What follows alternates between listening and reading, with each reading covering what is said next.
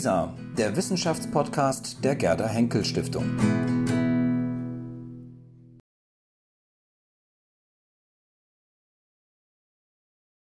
Ich freue mich sehr, dass Peter Geimer und Marcel Bayer zum Gespräch heute gekommen sind. Und es geht jetzt um Bilder der Aufklärung. Bilder sind, wie Sie wissen, heutzutage allgegenwärtig. Sie prägen unsere Wahrnehmung der Wirklichkeit. Sie erwecken mehr als alle anderen Medien, denke ich, eine Illusion der Unmittelbarkeit, der Authentizität, entwickeln aber auch eine ungeheure Verführungskraft. Bilder sagen aber nicht einfach die Wahrheit, auch wenn sie das suggerieren. Bilder sind einerseits sicher Instrumente der Aufklärung, aber sie sind, wie wir wissen, auch Instrumente der Desinformation. Und das ist schwer zu unterscheiden, das ist das Problem. Bilder sind aber als Instrumente von Aufklärung auch ähm, unverzichtbar, wenn es um Mobilisierung von Solidarität geht. Wir wüssten wahrscheinlich kaum etwas über den Krieg äh, gegen die Ukraine, wenn wir keine Bilder davon hätten. Oder wir wüssten jedenfalls etwas sehr anderes. Und die Frage ist, wo verlaufen äh, in einem solchen Fall einen Krieg oder anderen ähm, Katastrophen, wo verlaufen die Grenzen der Zumutbarkeit ähm, und der Legitimität von Bildberichterstattung. Darüber diskutieren jetzt Peter Geimer und Marcel Bayer. Peter Geimer äh, lehrte bis vor kurzem Kunstgeschichte an der FU Berlin und ist seit Herbst 2022 Leiter des Deutschen Forums für Kunstgeschichte in Paris und ist jetzt nicht aus Paris, sondern aus Japan eigens hier hingekommen äh, und arbeitet über äh, Geschichte und Theorie der Fotografie, äh, über die Malerei vom 18. bis zum 20. Jahrhundert. Zuletzt ist von ihm erschienen Die Farben der Vergangenheit, wie Geschichte zu Bildern wird, was ich sehr empfehlen kann. Er unterhält sich mit Marcel Bayer, Schriftsteller, Ihnen bekannt als Träger des Büchnerpreises, ähm, unter anderem Mitglied der Akademie der Künste hier in Berlin. Und ähm, Ausgangspunkt des Gesprächs ist, so denke ich jedenfalls, sein jüngstes Buch mit dem Titel Die tonlosen Stimmen beim Anblick der Toten auf den Straßen von Butscha, das 2023, also jetzt ganz neu erschienen ist. Peter, du hast das Wort. Ja, vielen Dank. Äh, ohne dass wir uns abgesprochen hätten, hast du eigentlich schon alle Fragen äh, benannt, über die wir, glaube ich, jetzt sprechen wollen in den nächsten 45 Minuten. Äh, Ausgangspunkt ist tatsächlich das letzte Buch äh, von Marcel Bayer, das ich Ihnen allen äh, sehr ans Herz legen kann, die tonlosen Stimmen beim Anblick der Toten auf den Straßen von Butscha. Ich war heute bei Dussmann und habe mal den Test gemacht, äh, zu fragen, in welcher Abteilung ich dieses Buch finde. Es war nicht bei der Literatur, es war auch nicht bei Sachbuch, es war unter Literaturwissenschaft und da in der Unterabteilung ähm, Literatur-Essay. Eigentlich ganz gut, finde ich. Ne? Da passt es eigentlich ganz gut hin. ähm, das ist eine Poetikdozentur für faktuales äh, Erzählen, die Marcel Bayer im letzten Jahr hatte. Ich glaube, im nächsten Jahr ist es Caroline Emke, die sie haben wird. Ähm, und ich glaube, dass du, das kann man glaube ich so sagen, seit, dem, seit der Angriffskrieg äh, auf die Ukraine begonnen hast, täglich mehrere Stunden am Bildschirm verbringst. Das sieht, merkt man auch aus dem Buch und sehr genau zur Kenntnis nimmst auf Twitter, auf allen möglichen Kanälen, äh, was da über den Krieg zu erfahren ist. Bilder spielen eine große Rolle, auch in dem Buch. Die erste Frage, die ich dir deshalb stellen möchte, warum sind in diesem Buch keine Bilder abgedruckt? Ich gehe mal davon aus, dass das keine äh, technische Notwendigkeit war, sondern es eine bewusste Entscheidung war, über Bilder zu schreiben. Aber diese Bilder, die sehr intensiv beschrieben werden, eine Beschreibung wirst du gleich auch noch vorlesen, diese Bilder nicht zu zeigen. Ja, heute, heute zeigen wir ja Bilder ähm, schon vor einer ganzen Reihe von Jahren entschieden bei öffentlichen Vorträgen, äh, bei denen ich von Bildern ausgehend äh, erzähle, eben diese Bilder nicht zu zeigen. Ähm, es handelt sich eigentlich immer über Bilder, die kann man sich auch kann man sich rangoogeln, wenn man möchte.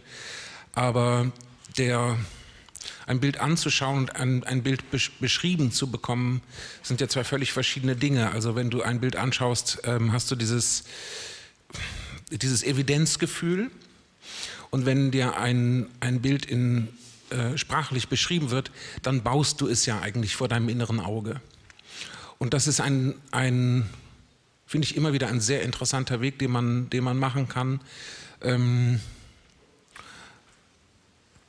wo ich, äh, also ich will nicht, ich kenne mich in, in, der Kunstwissenschaft nicht aus, aber äh, es, gibt, es gibt ja Möglichkeiten, auch äh, klassische Gemälde völlig anders zu beschreiben als nach ähm, vorgegebenen äh, ähm, was ist das, was ist das Haupt, Hauptding, was dargestellt ist? Ja, da hängt Jesus am Kreuz und unten ist dann so ein kleines Hündchen. Man könnte aber auch beim kleinen Hündchen anfangen.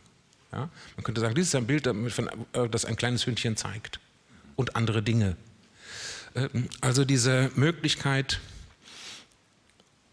äh, das, was nicht linear vor dir ist, in Lineares, nämlich in Sprache ähm, zu verwandeln, heißt, dass du einen Weg durch das Bild gehst.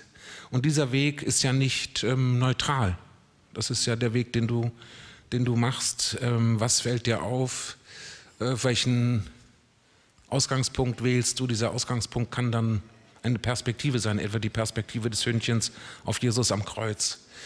Und wenn man nun dazu das jeweilige Bild zeigen würde, wäre, glaube ich, die Aufmerksamkeit für die, ähm, für die Imagination des Bildes gar nicht mehr so da. Man würde eigentlich nur das, das gesprochene Wort abgleichen mit dem, äh, was man auf, dem, auf der Abbildung sieht.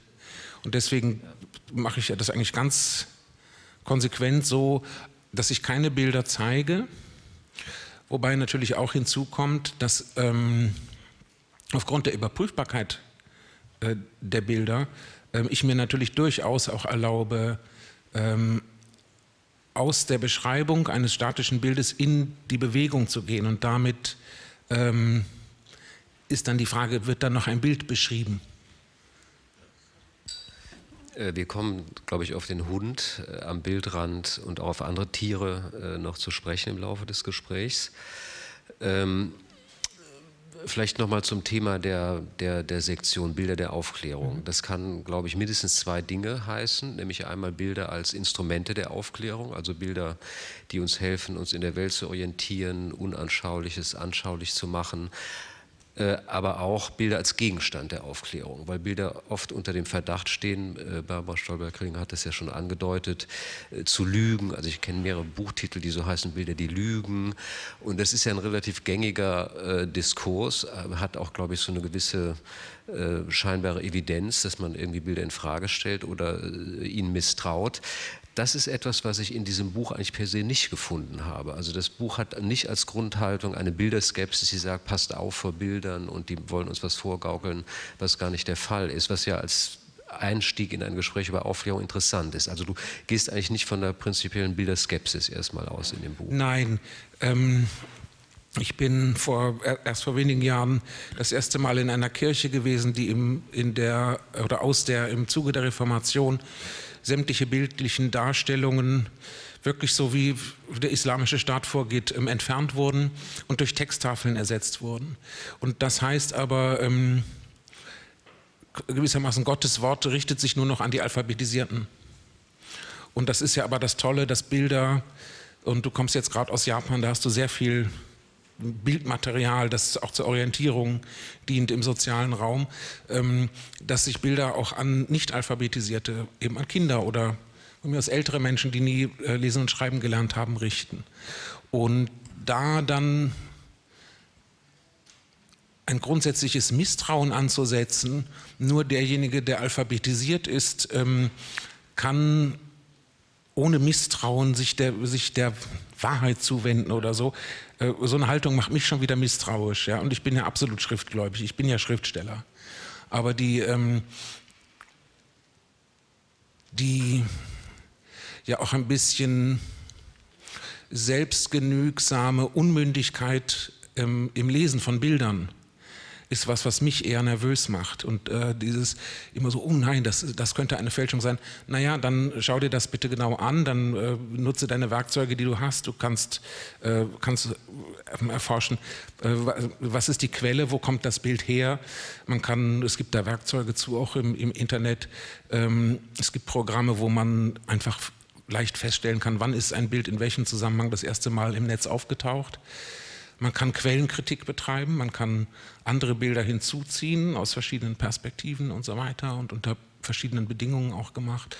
Ähm, alles, was wir im Umgang mit dem Text können, können wir ja auch auf Bilder anwenden und da dann grundsätzlich zu sagen, nein, Bildern kann man nicht trauen, da denke ich an diese Kirche, in der ich gewesen bin. Ja, das ist mir natürlich sehr sympathisch, dass du äh, in dem Buch auch sehr dafür dich aussprichst, äh, Bild und Text als aufeinander angewiesene Medien zu betrachten, statt sie irgendwie gegeneinander auszuspielen.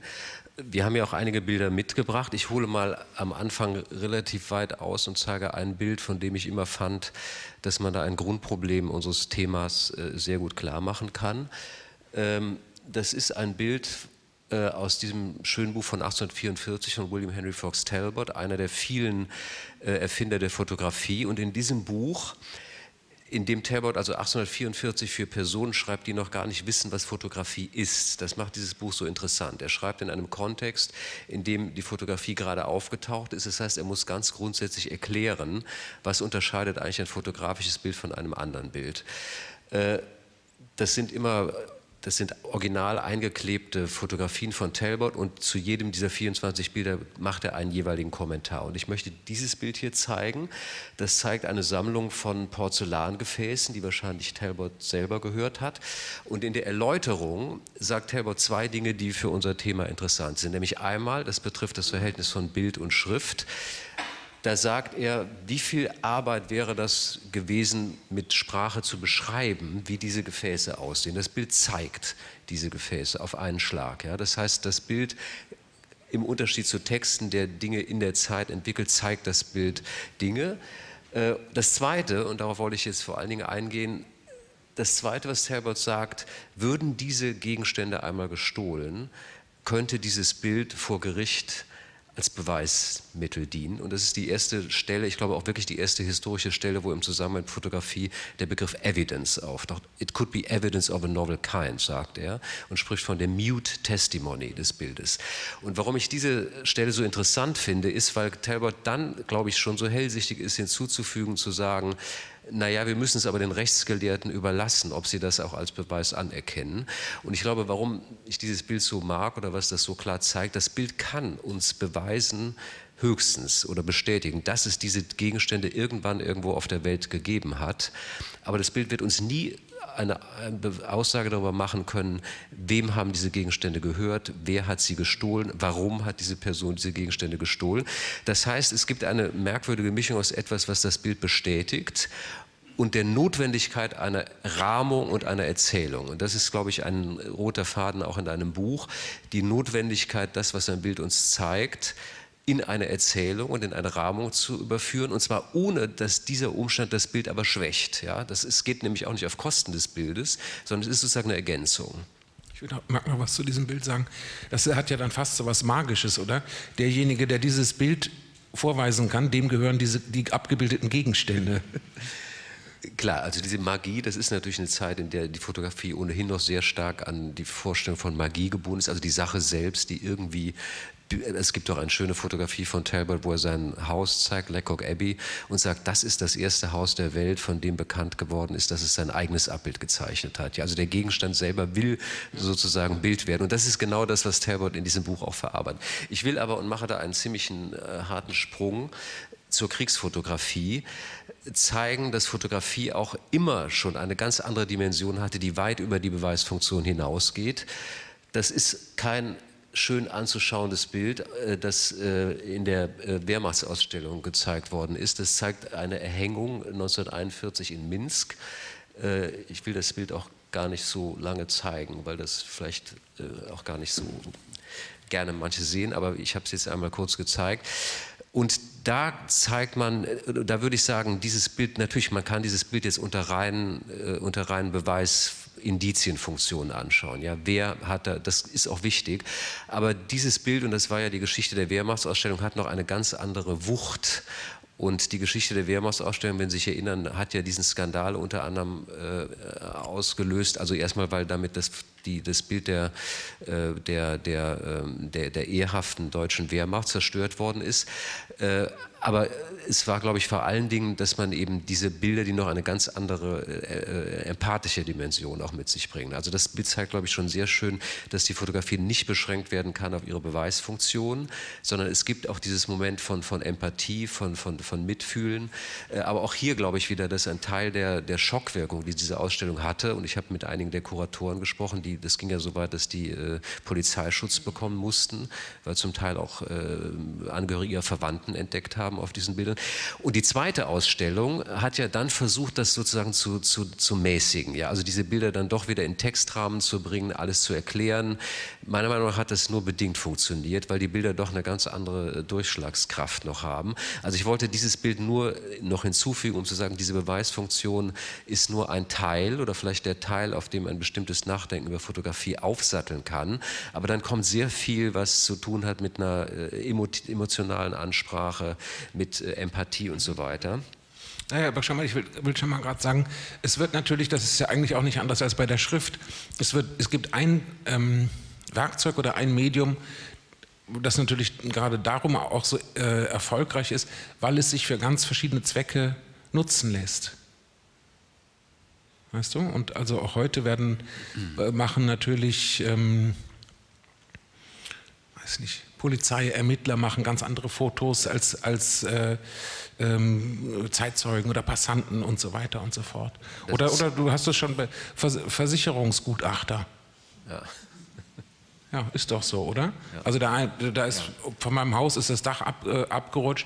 Ja, der Versicherungsgutachter fotografiert dir mit derselben Kamera, die du auch benutzen würdest, funktioniert, äh, fotografiert dir unter ganz anderem Gesichtspunkt, als du dein schönes Haus, das jetzt nicht mehr auf dem Foto sein will, ja.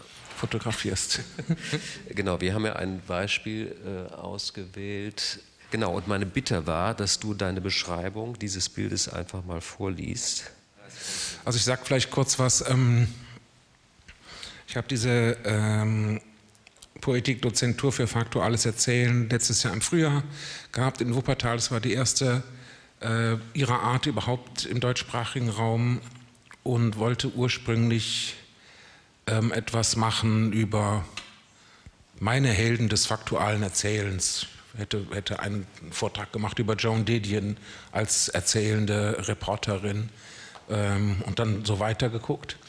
Und dann war es aber so, dass ich ab dem 24. Februar letzten Jahres einfach sehr schnell, sehr tief eingestiegen bin in die Nachrichtenlage ähm, aus der Ukraine, ähm, nicht auf den verschiedensten Kanälen, wie du gesagt hast, sondern schon ganz entschieden auf Twitter, weil Twitter seinerzeit, bevor Elon Musk äh, Twitter gekauft hat, ähm, recht strenge Grundsätze hatte. Ähm, es durften äh, grausame Bilder, verletzende Bilder und so weiter nicht gezeigt werden. Dann wurde einem der Account gesperrt. Das heißt, die ähm, Accounts, die ich aufrufe täglich, ähm, das sind sowieso verantwortungsbewusste Menschen und die suchen sich dann wiederum von Telegram oder so, wo alles möglich ist, suchen sie wiederum nur Bildmaterial, ähm, ja, das, das sie anderen Menschen zumuten mögen.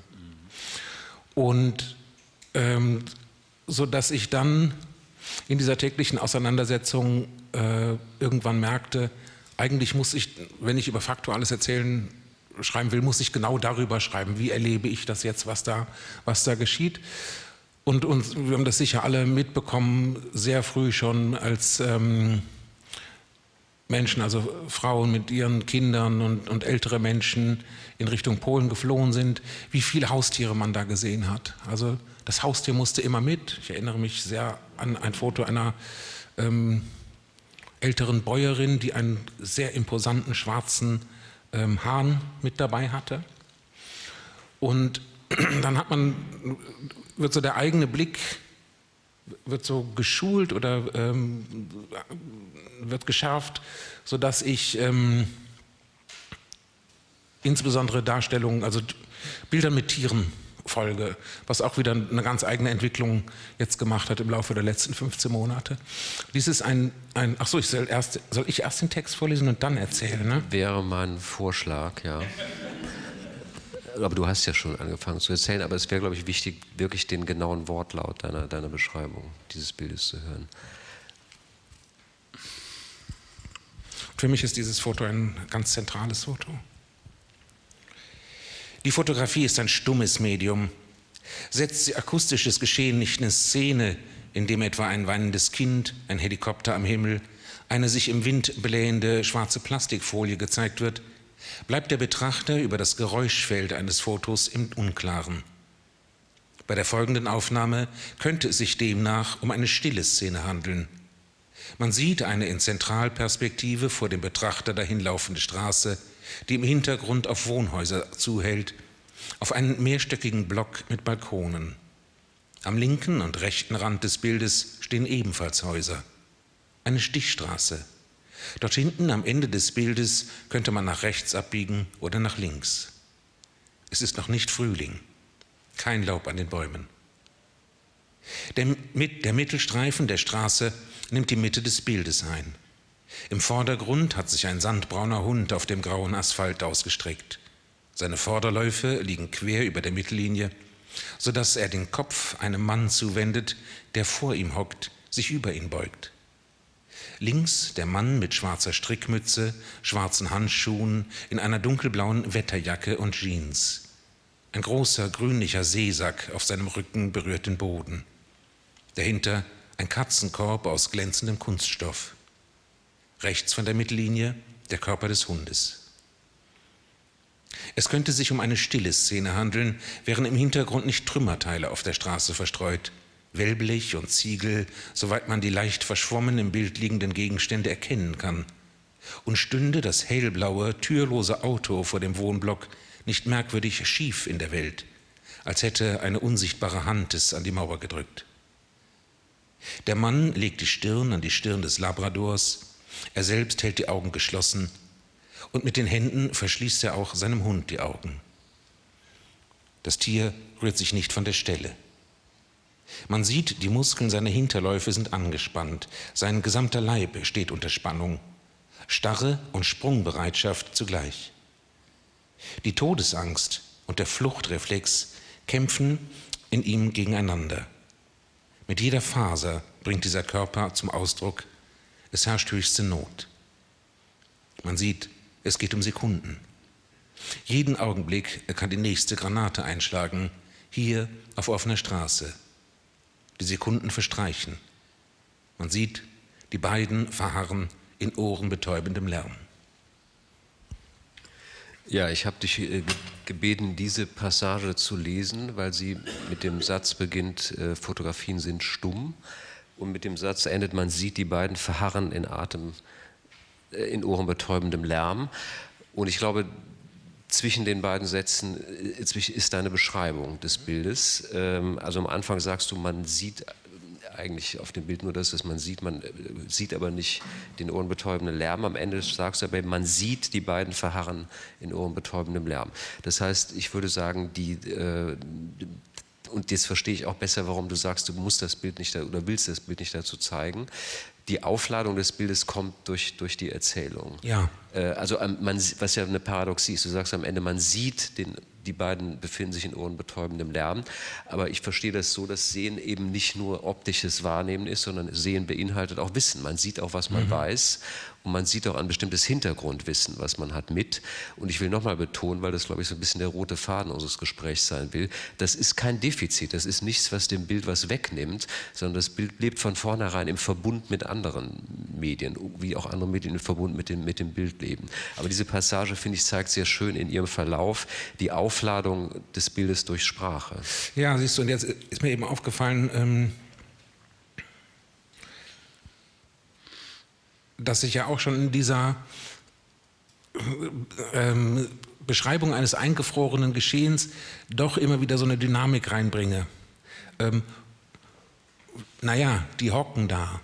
Ja. Ja, und ich sage ja eben die, die, also man sieht natürlich schon, wenn man jetzt, wenn man Hunde kennt oder äh, Tiere kennt, dass tatsächlich die Muskeln sehr angespannt sind und so weiter. Aber dass es eigentlich darum geht, ähm, möglichst schnell eine Bewegung auszuführen, ähm, das weiß ich natürlich aus, eher aus dem Begleittext ja. zum Foto. Ja. Und ich, noch ein, eine Sache, ich hätte dieses Foto nicht ausgewählt, wenn es nicht andere Fotos gäbe nämlich Fotos, die zeigen, wie der Mann und der Hund äh, in Sicherheit sind. Okay, wir kommen gleich nochmal auf das Verhältnis von gezeigten Bildern und allem nicht gezeigten, was da im Hintergrund oder im Umfeld auch noch äh, virulent ist. Vielleicht noch zwei Dinge. Einmal, das Bild ist ja auch ein schönes Beispiel für diese Vielschichtigkeit einer Fotografie, also dieser Versicherungsangestellte oder der Indiziensammler, den du eben erwählt hast, der könnte jetzt auch anfangen zu fragen, was liegt da vorne eigentlich, ne? was ist das für ein Teil? Da wird man genau. sicher irgendeine Information rausbekommen können. Also das Bild ist voller äh, Indizien und man wird es auch, glaube ich, auf das Geschehen hin lesen können, was da festgehalten ist.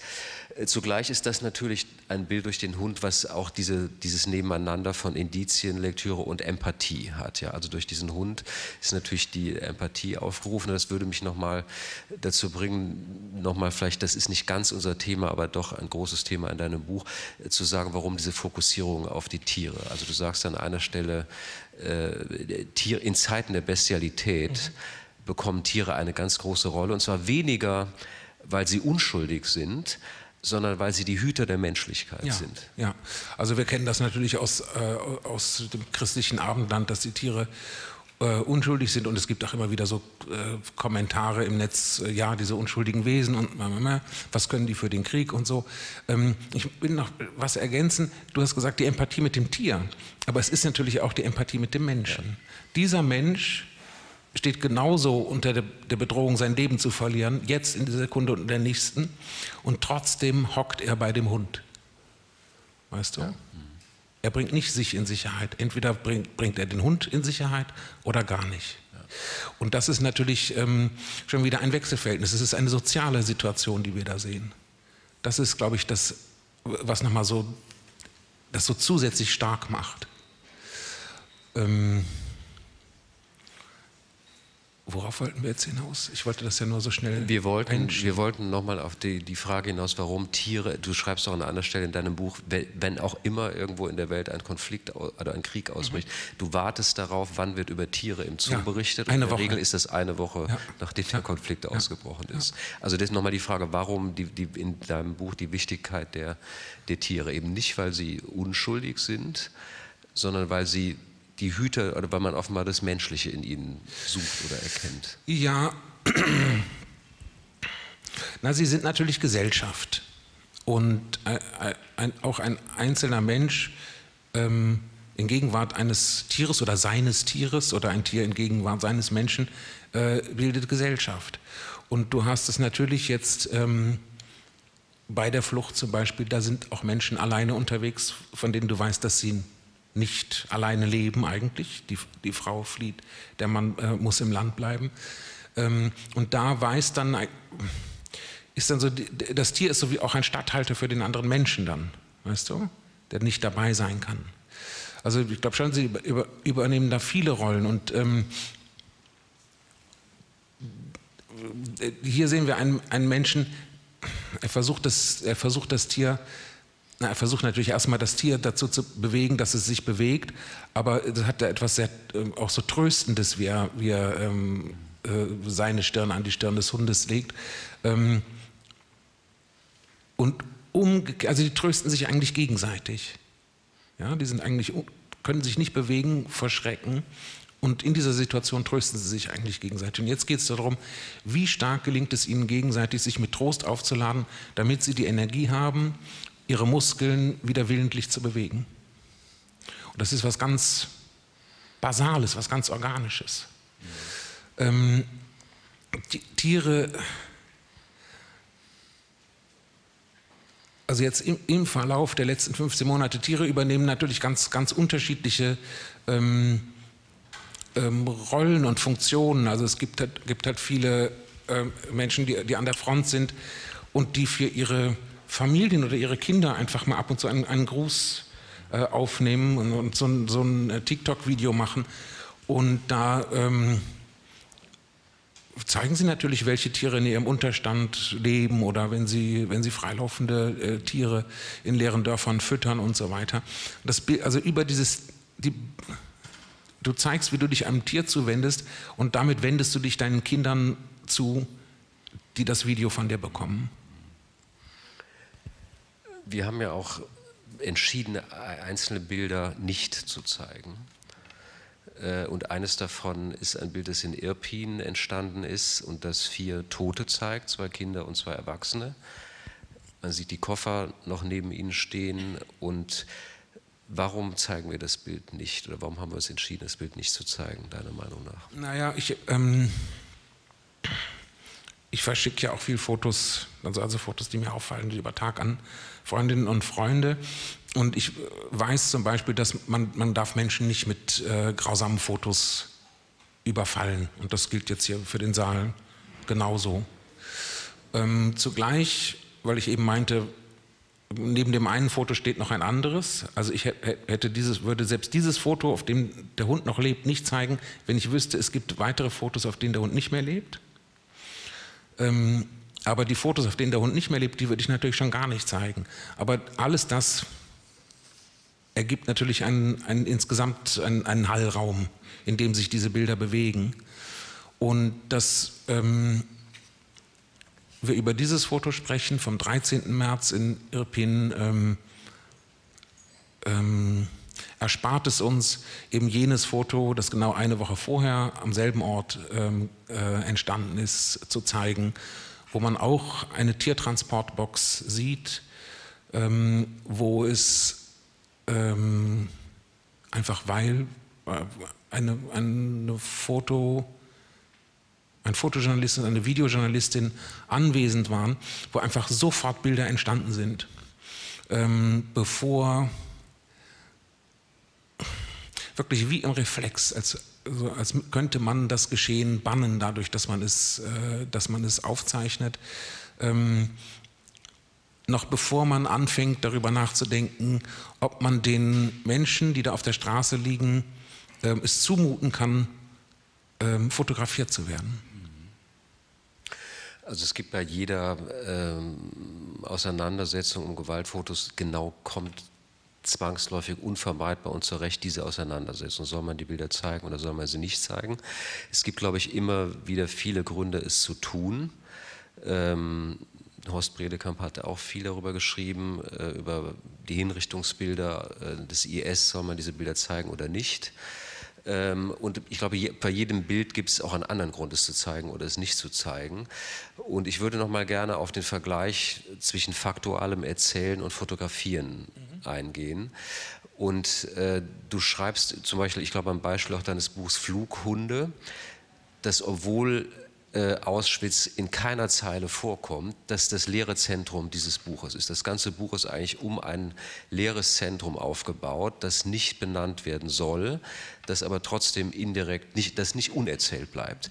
Die Frage wäre, wie ist das bei einer Fotografie? Ist eine Fotografie verdammt, das zu zeigen, was sie zeigt, oder gibt es auch mit einer Fotografie Möglichkeiten, etwas zu zeigen, was aber ein leeres Zentrum lässt? Ja, doch, das gibt es durchaus. Also wir haben ja vorhin schon kurz angeschnitten, dass ja ein, sagen wir, ein Foto ohne Text ist gar nichts. Das würde ich nicht Nein, aber unterschreiben. Ja. Wenn du es als ähm, wenn du es als Darstellung einer, einer konkreten Situation sehen willst. So, ja. ja.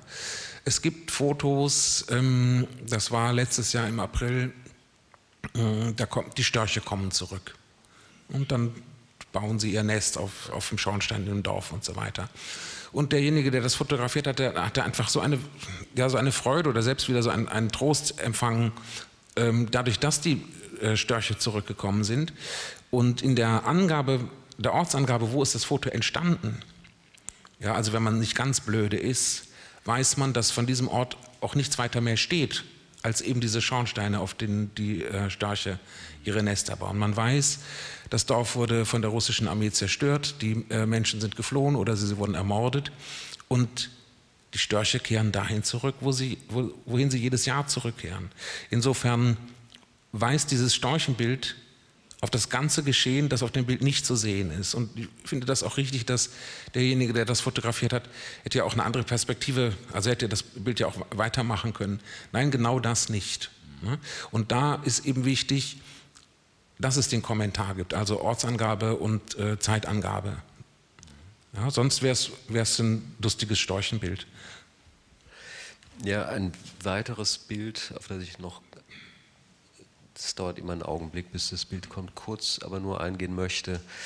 Ähm, das ist vielleicht ein bisschen vergleichbar mit, mit dem, was du über die Tiere sagst. Also dieses Bild, das viele von Ihnen wahrscheinlich auch kennen, das eben auch zeigt, dass auch dort, wo nicht an der Front äh, gekämpft wird, es natürlich Opfer gibt durch diesen Raketeneingriff, äh, Angriff, also dieses Haus, das in der Mitte durchgeteilt wurde und uns einen Blick in das Innere äh, der Küche erlaubt. Also man sieht da noch Äpfel auf dem Tisch stehen, es ist ungewaschenes Geschirr, äh, da ist ein Boxer umgekommen und dieses Bild hat eine un, ungeheure Fülle anderer Bilder aufgerufen. Zum Beispiel wurden mit dem Bild ver, äh, verbunden äh, Familienbilder oder, oder eine Filmaufnahme der, der vierjährigen Tochter dieser Familie, die genau an diesem Tisch und genau vor dieser orange Kerzen ausbläst.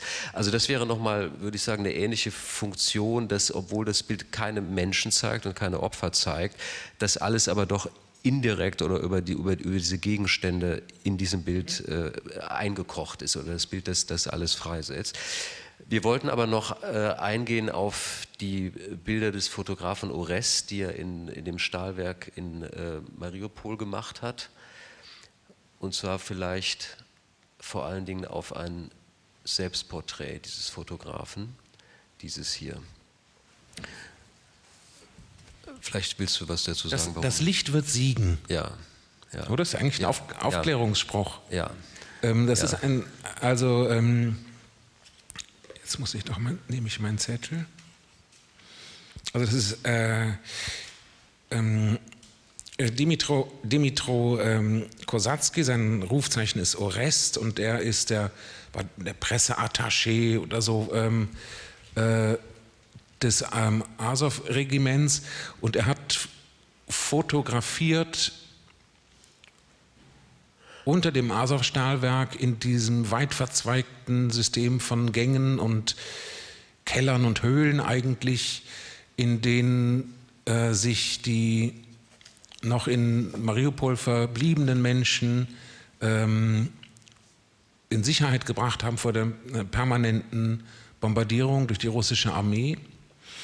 Und die Fotos, die du eben hast durchlaufen lassen, sind ja Fotos aus diesem ähm, improvisierten äh, Feldlazarett auch. Also ähm, die russische Armee hat keine Hilfslieferungen zugelassen.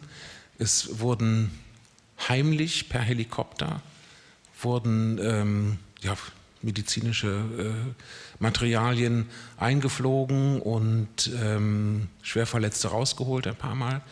Äh, das, das, war selber wieder ein, ein lebensgefährliches Unternehmen, weil ähm, die russische Armee auch diese Helikopter abgeschossen hat.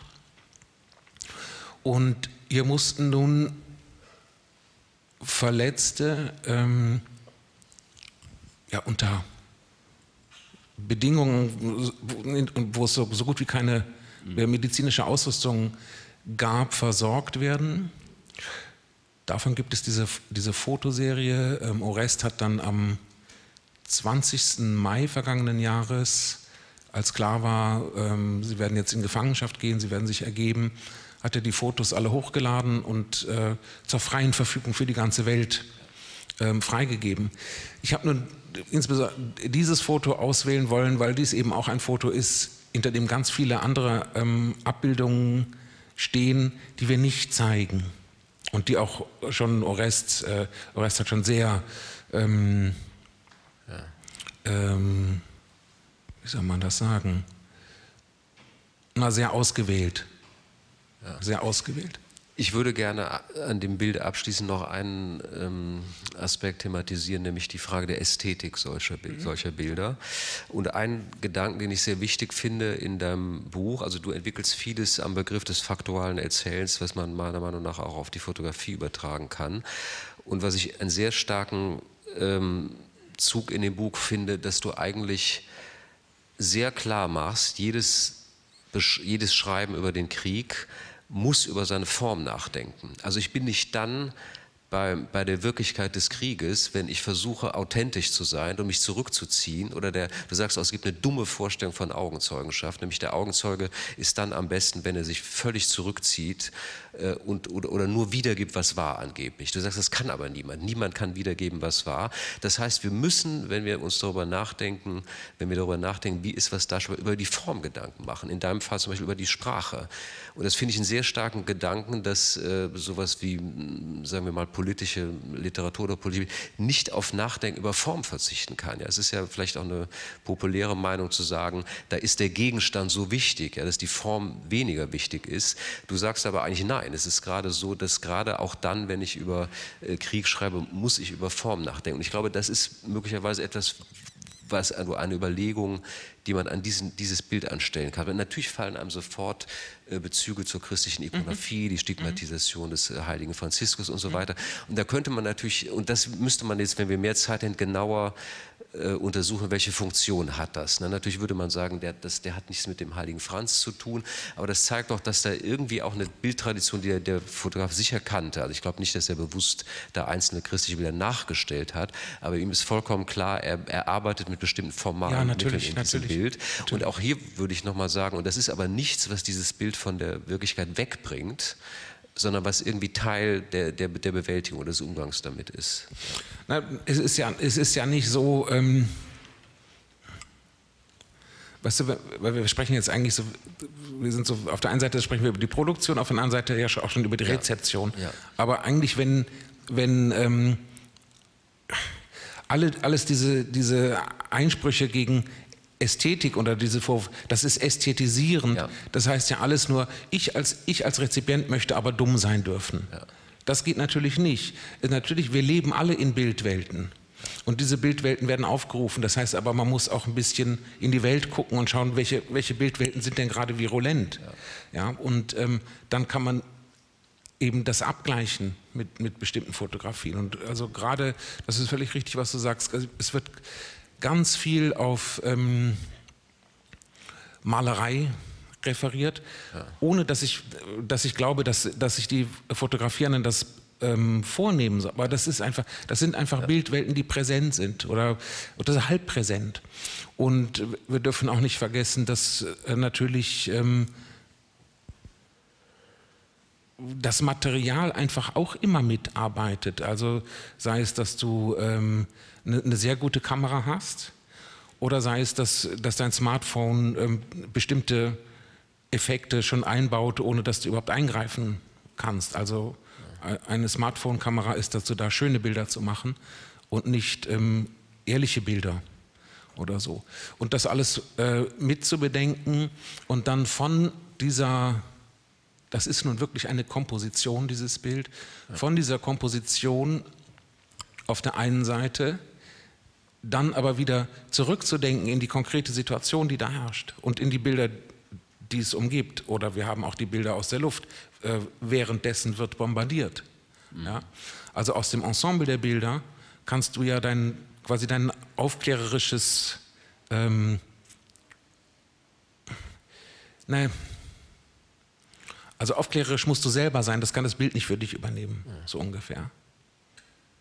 Und aber ein, ein Medien ohne Ästhetik existieren einfach nicht. Das ist einfach Unsinn.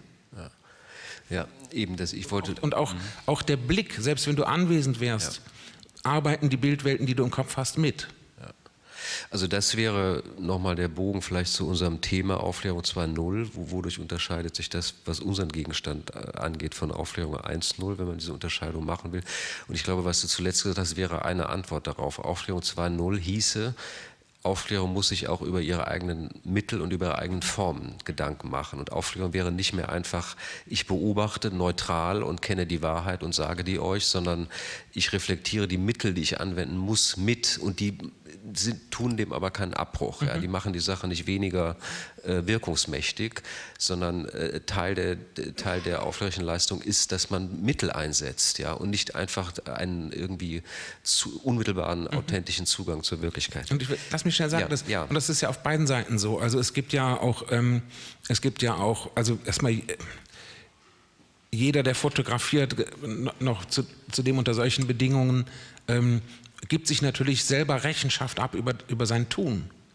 Und die, die Menschen geben sich auch Rechenschaft darüber ab, dass sie, dass sie über diese seltsame Fähigkeit verfügen, erst das Foto zu machen und dann zu weinen. Ja. ja? Das könnte man ja auch schon als, als Schizoph also professionelle Schizophrenie bezeichnen, aber sie zwingen sich gewissermaßen dazu. Ähm, und das gilt für die, für die Seite derer, die äh, Bilder oder auch Text ähm, ähm, in die Welt bringen. Aber genauso gilt das auch für die, für die auf der Rezipientenseite. Wir sind jetzt eigentlich schon ganz am Ende und hatten uns eigentlich überlegt, oder dein Vorschlag war auch mit Bildern zu enden, die ja irgendwie auch vielleicht nochmal so eine andere, vielleicht auch versöhnlichere oder ja. optimistischere Ja, ja, nein, also es ist, es ist wirklich so, kein, kein Abend darf mit ähm, deprimierenden Dingen enden, denn dann schläft man schlecht und wir brauchen alle unsere Kraft morgen. Deswegen ja, muss am du, Ende was Vergnügliches sein. Du hast da aus deinen Twitter-Erfahrungen, das fand ich auch sehr interessant, berichtet, dass wenn jemand am Ende des oder kurz vor Nacht noch eine negative Meldung bringt, dann kannst du dir sicher sein, er ist eigentlich nicht auf der Seite der Ukraine, sondern er will, dass die Leute beunruhigt ins Bett gehen und beunruhigt aufstehen. Und so wollen wir also auch eher was, ja, ich weiß nicht, wie, was ist das Aufklärung? Haben diese Bilder, du musst vielleicht erstmal sagen, was das überhaupt da, für ein Genre Das sind ist. sogenannte NAFO-Fellas.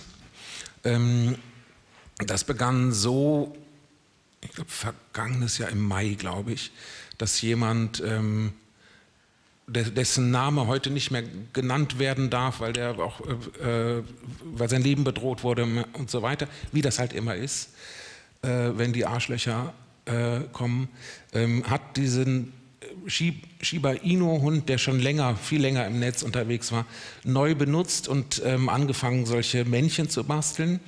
Und das Angebot war, wenn jemand auch so einen äh, Nachwurffäller haben möchte, ähm, spendet man für eine gemeinnützige ähm, Organisation oder so in der Ukraine, ähm, lädt seinen, seinen Einzahlungsbeleg hoch und bekommt dann solch einen äh, Fäller geschnitzt. Und die Arbeit, die eigentlich also über das, das Geldsammeln hinaus getan wird, ist, ähm, dass man dass es, dass es so unheimlich schwer ist. Wie geht man mit der Erkenntnis äh, um, dass man Fanatikern, äh, dass man mit Fanatikern nicht äh, diskutieren darf? Ja, also erstens Gegenargumente hören sie nicht. Sie, sie, werden nur immer fanatischer und sie werden unflätig. Wir hatten, das kam vorhin auch schon mal, also diese, diese ähm, ja, so also eine grausame Wut entwickelt sich, äh, die verletzt einen dann nur selber. Und so war dann die Idee, wenn äh, wenn äh, die russische Botschaft in, in England oder andere ähm, ähm, russische Kanäle ähm, Propagandageschichten oder ebenso Un Unsinn posten, eben nicht mit Gegenargumenten zu kommen, sondern ähm, alberne Hundebilder zu posten. Und diese albernen Hundebilder fallen natürlich nicht unter äh, die Twitter-Richtlinien. Also es haben dann äh, ähm, äh, sogenannte Russenbots ähm, versucht, ähm, die Kanäle, von denen diese Bilder kommen, sperren zu lassen. Aber bei Twitter, die sagen halt, alberne Hunde, äh, das ist kein Grund, einen, einen Kanal zu sperren. Ähm, das Tolle ist, es hat sich eine, eine wirklich große informelle Gemeinde gebildet, die auch, auch rund um die Welt ähm, präsent ist, sodass 24 Stunden am Tag der ähm, äh, Artikel 5 aufgerufen werden kann, der Beistandsartikel. Ähm, wenn jemand aus dieser Community äh, bedroht wird, dann kommen andere zur Hilfe und verteidigen ihn. immer nur mit Hundebildern ja. oder anderen äh, Scherzbildern, Fotomontagen und so weiter oder mal zwischendurch auch mal ein Bild vom brennenden Kreml. Ähm, und es führt tatsächlich dazu, dass Menschen, die keinen Humor haben, ähm,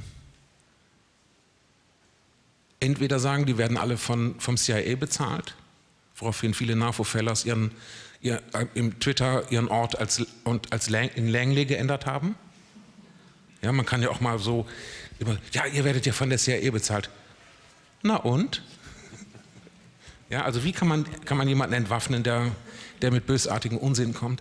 Ähm, äh, ich habe das, hab das mitbekommen, dass Frauen, die früher mal bei Twitter aktiv waren, dann aufgehört haben, weil sie so viel Verachtung erfahren, dass sie über diese ähm, Nachvorfällerbewegung ähm, wieder Freude am Twittern bekommen haben, weil es einfach Beistand gibt rund um die Welt und man eben Accounts meldet oder einfach zuschüttet mit solchen Bildern, bis sie ähm, Akteure einknicken.